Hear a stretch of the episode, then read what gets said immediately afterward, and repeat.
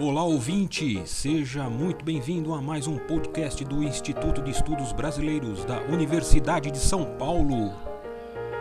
Instituto especializado e sede de acervos importantes de muitos artistas e intelectuais.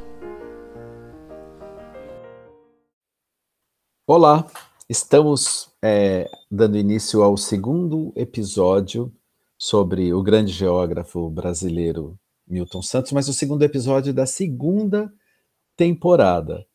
É, esse episódio, como havia sido anunciado no término do primeiro episódio, ele dará continuidade a uma conversa, um diálogo que estávamos travando com Luciana Salazar Salgado, é, professora, linguista é, da UFSCar, que teve é, a oportunidade de desenvolver um projeto no acervo, é, no fundo documento, no fundo pessoal do Milton Santos, é, que consta do acervo que está sob a guarda do IEB.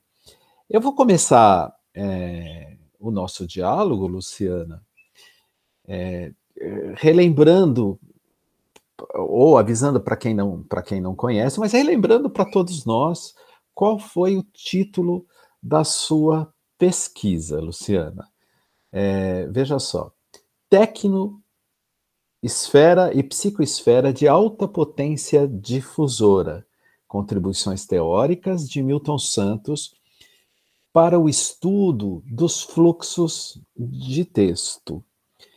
Eu, eu tenho a impressão que, por tudo que você é, disse no primeiro episódio, que esse título é razoavelmente esclarecedor da sua posição, mas aqui você mobiliza alguns conceitos do Milton Santos, tecnosfera, psicosfera, que mostra é, que mostram a esses dois esses dois são conceitos não é? é, de sua obra que mostram a centralidade já ressaltada por nós da técnica na sua, é, é, na sua elaboração teórica sobre os nossos mundos sociais a partir da geografia. É, eu, eu, gostaria também de lembrar, porque você é, domina, domina isso perfeitamente também, Luciana, que a postura do Milton Santos em relação ao, ao mundo das técnicas, a presença a centralidade até do mundo das técnicas no conjunto das nossas relações sociais não é apenas uma constatação e uma elucidação. Ele tinha um viés crítico importante. E esse viés crítico importante nem era uma crítica exatamente à natureza dos objetos técnicos, mas sim ao fato de que é, grande parte dos objetos técnicos e dos sistemas técnicos e tecnológicos que passam a impregnar as nossas vidas, por exemplo, no Brasil, não são uma produção, digamos, é, endógena, é uma produção endógena vinculada ao nosso mundo da vida, aos nossos interesses, ao nosso modo de ser. Trata-se de uma importação que vem com um alto teor com uma condição é, de uma certa dependência que será criada, de até de uma certa dominação. Ele começa esse tipo de pensamento crítico é, num artigo clássico para quem estuda a obra dele, chamado A Totalidade do Diabo, o que o coloca na condição de um crítico fáustico da nossa atmosfera, do nosso, do nosso cenário tecnológico. É, e então eu queria te, a, a, te colocar uma, uma, uma, uma questão, um problema, Luciana. É, você, o, a sua pesquisa fala em, em, potência difusora de textos numa tecnosfera, numa psicosfera. Mas eis que é, nos anos, nos, é, nas duas primeiras décadas do século XX, há um grande, um grande desenvolvimento de, uma, de um mundo digital, digamos assim, que tem o, você sabe melhor do que ninguém e, e, vai nos explicar o que significa isso em termos de, é, de, de condição nova para o mundo comunicativo e para a própria circulação de textos. Como é que se desdobra no seu pensamento essa nova situação, Luciana? Bom, bom demais estar de volta aqui. Queria deixar isso registrado e queria fazer duas observações antes de, de, de te responder. Primeiro que uh, a menção que você faz ao Milton Santos é muito importante do ponto de vista epistemológico, porque é de fato um autor importante também, porque se ocupa de pensar uma epistemologia produzida a partir do sul global, né? Então, isso que você falou uh, tem esse lugar, né? Como é pensar sobre as grandes questões que estão postas para a humanidade a partir daqui, né? vamos chamar de daqui.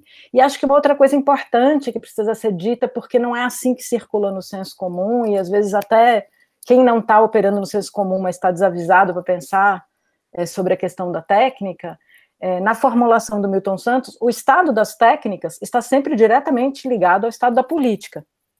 Né? Então, acho que é muito importante é, é desnaturalizar né, essa uma certa ideia de que o que é técnico então é neutro, né, é, é, de uma objetividade descritível sem interpretações e tal. Então isso é muito importante quando a gente fala da técnica no coração da produção dos sentidos, né, como a gente uh, conversou antes, a gente está falando disso, está tá falando de técnica, está falando do estado da política, é, cuja lógica, né, é, opera, preside o desenvolvimento das técnicas.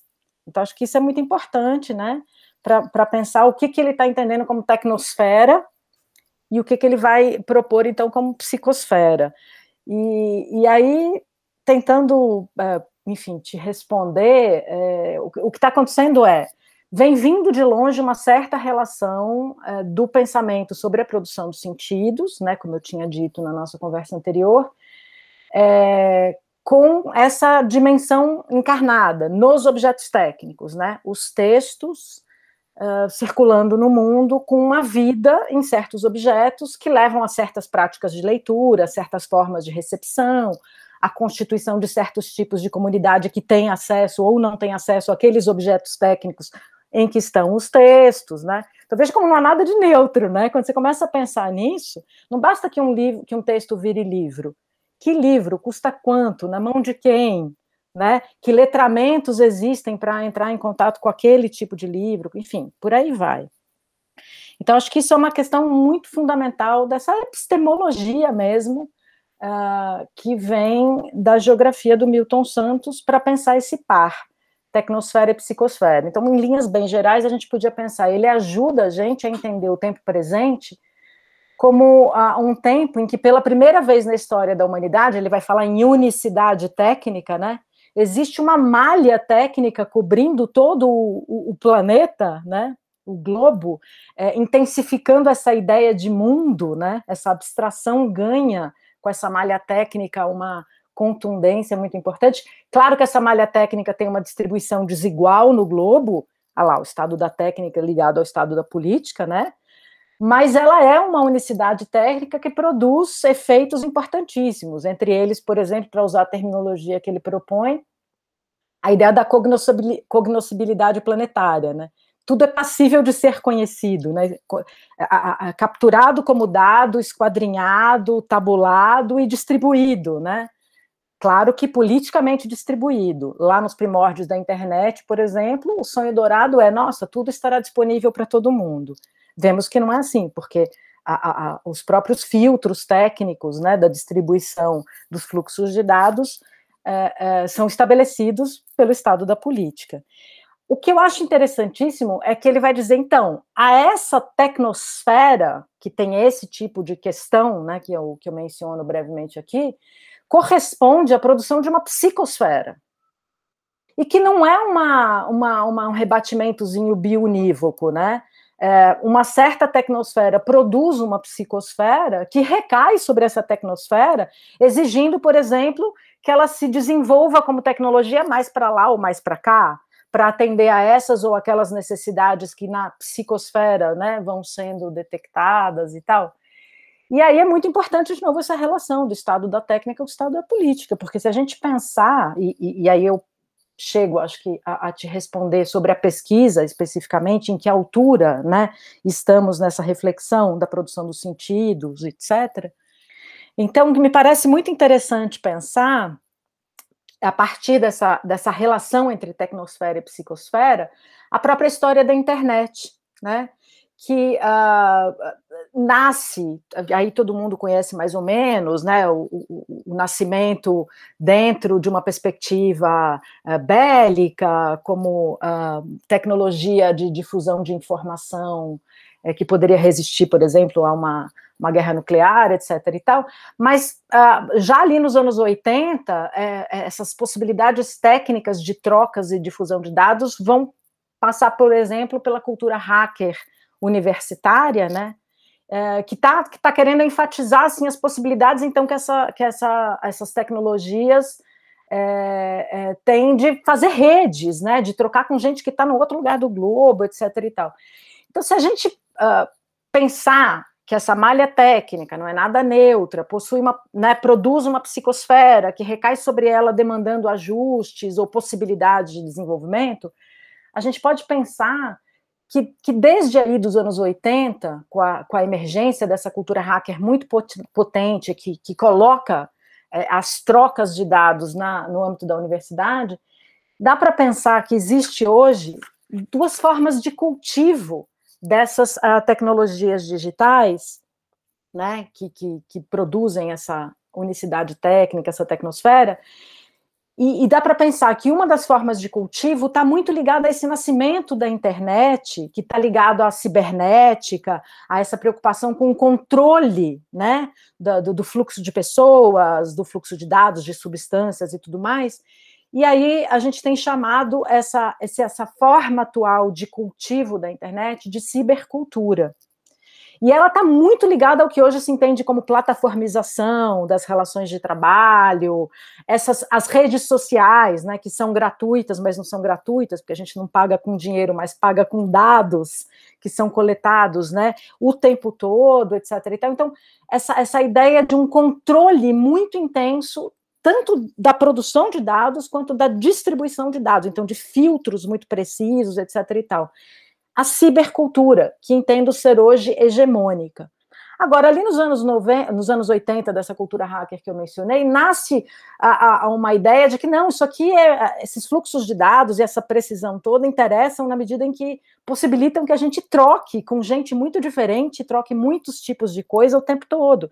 E aí a ênfase não vai ser exatamente nesses processos de seleção, filtragem e controle, mas a partir desses protocolos precisos, o que é possível fazer para criar plataformas de partilha. Aí todo o movimento do software de código aberto e toda a cultura remix, né, a estética remix vai nascer daí, e a gente tem chamado isso então de cultura digital, para diferenciar da cibercultura, que é herdeira lá das pretensões que levam à criação dos primeiros engenhos dessa estrutura técnica, dessa arquitetura técnica, mas que nos anos 80 ganham uma dimensão de, olha, isso aqui é muito interessante e pode colocar muita gente, todos falando a todos, né? É Para pensar um lema desse período.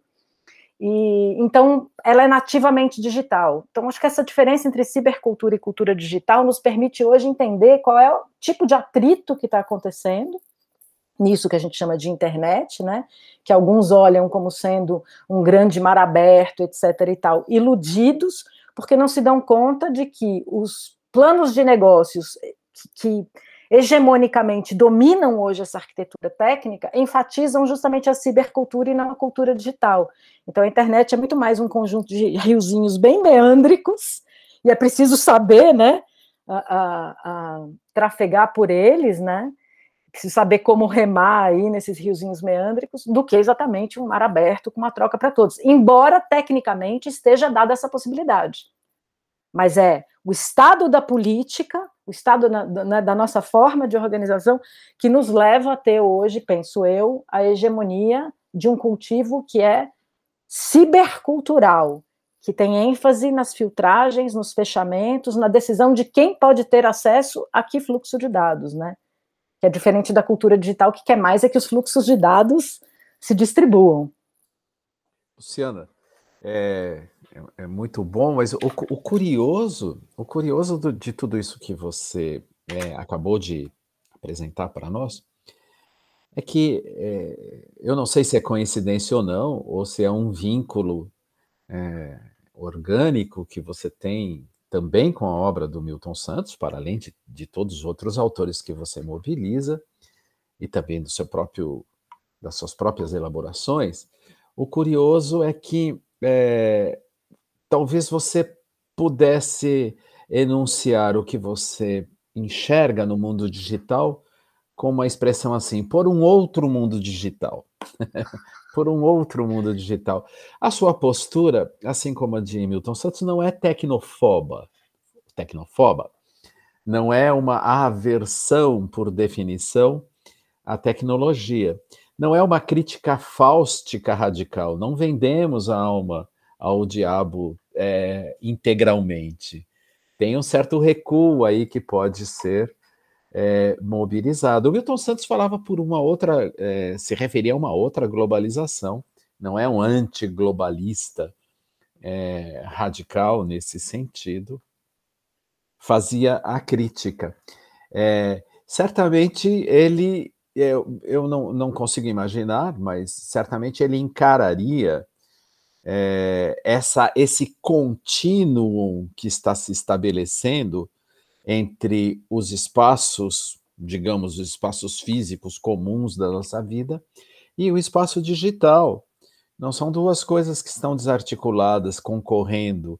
Eu acho que formam mais um contínuo. Como é que você pensa essa continuidade é, entre o mundo digital, o espaço digital? O espaço digital que é um espaço também das relações sociais, que é um espaço também cuja modalidade técnica e que você mencionou também vai interferir na produção de sentidos. Como é que você encara esse, não, não tanto essa questão do contínuo, mas é, principalmente a questão da produção dos sentidos nesses dois âmbitos, cybercultura, cultura digital. Então veja, olha só, Estou com Milton Santos mesmo. A vida é movimento, não há motivo para tecnofobias, né? A gente, a gente faz o bem e o mal, e enfim, é tudo movimento. Agora, me parece muito interessante a sua questão, porque é o seguinte: o crucial, penso eu, é o mundo é o mundo, não existe um mundo online e um mundo offline, que é outra coisa que às vezes está bastante assentada no senso comum. Né? Essa, essa continuidade está dada na medida, eu nem sei se é continuidade, eu acho que é pertença, né? São relações, são dinâmicas entre uh, objetos técnicos digitais e objetos técnicos não digitais o tempo todo. Vou dar um exemplinho aqui só para mostrar como isso é, é, é, é uma mesma coisa em funcionamento.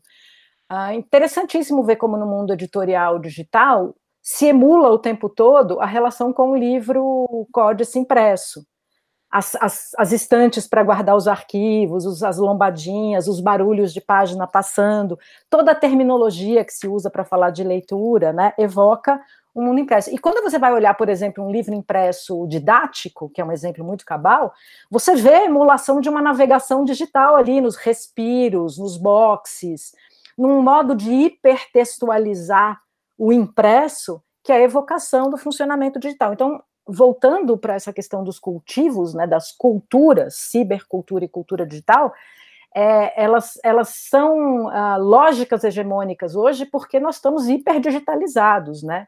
Inclusive, aqueles que não têm acesso a um equipamento próprio estão submetidos a essa lógica. Então, ela funciona mesmo ali onde a vida não está sendo digital.